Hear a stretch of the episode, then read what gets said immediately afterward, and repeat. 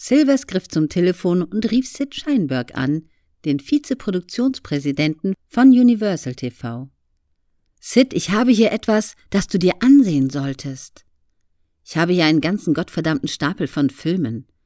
Ich kann von Glück sagen, wenn ich bis Mitternacht hier rauskomme.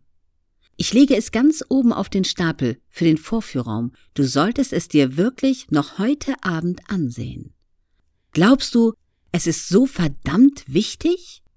Ja, ich glaube, es ist so verdammt wichtig. Wenn du es dir nicht ansiehst, wird es jemand anders tun.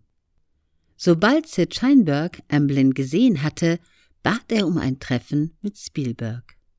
Spielberg eilte zum Universal-Gelände und Scheinberg bot ihn auf der Stelle einen Siebenjahresvertrag an. Und so wurde Steven Spielberg der jüngste Hauptregisseur eines großen Studios in der Geschichte Hollywoods. Als ich diese Geschichte gelesen hatte, hatte ich ursprünglich gedacht, Spielberg hätte das Menschenspiel gespielt.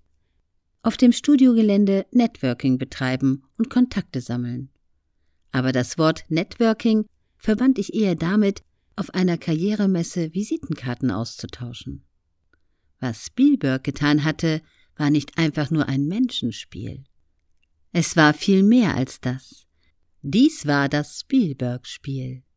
Erstens aus dem Tourbus aussteigen. Zweitens einen Insider finden. Drittens ihn oder sie um Hilfe bitten, Zugang zu bekommen.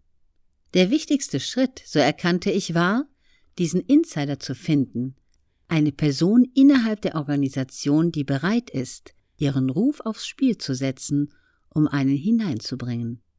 Hätte Chuck Silvers Spielberg nicht eine Dreitageszugangskarte angeboten oder den Vizeproduktionspräsidenten angerufen und ihn aufgefordert, sich den Film anzusehen, hätte Spielberg den Vertrag niemals bekommen. Natürlich hatte Spielberg unglaubliches Talent, aber das haben auch andere angehende Regisseure.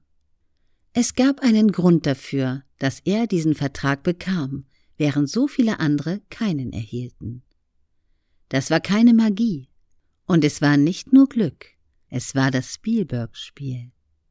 Auszug aus dem Buch Das Tor zum Erfolg von Alex Banayan hat 352 Seiten und erschien im Februar 2021 im Finanzbuchverlag.